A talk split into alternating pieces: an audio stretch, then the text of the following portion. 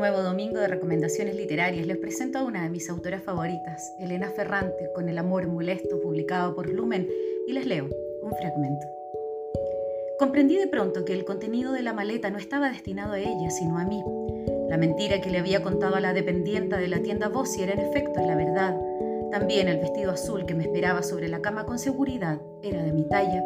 Me di cuenta de golpe, como si fuese la bata que llevaba sobre la piel la que me lo contaba. Metí las manos en los bolsillos segura de que encontraría una notita de felicitación, y ahí estaba, preparada a propósito para sorprenderme. Abrí el sobre y leí la grafía elemental de Amalia con aquellas letras adornadas que ya nadie sabe hacer. Feliz cumpleaños, Delia, tu madre.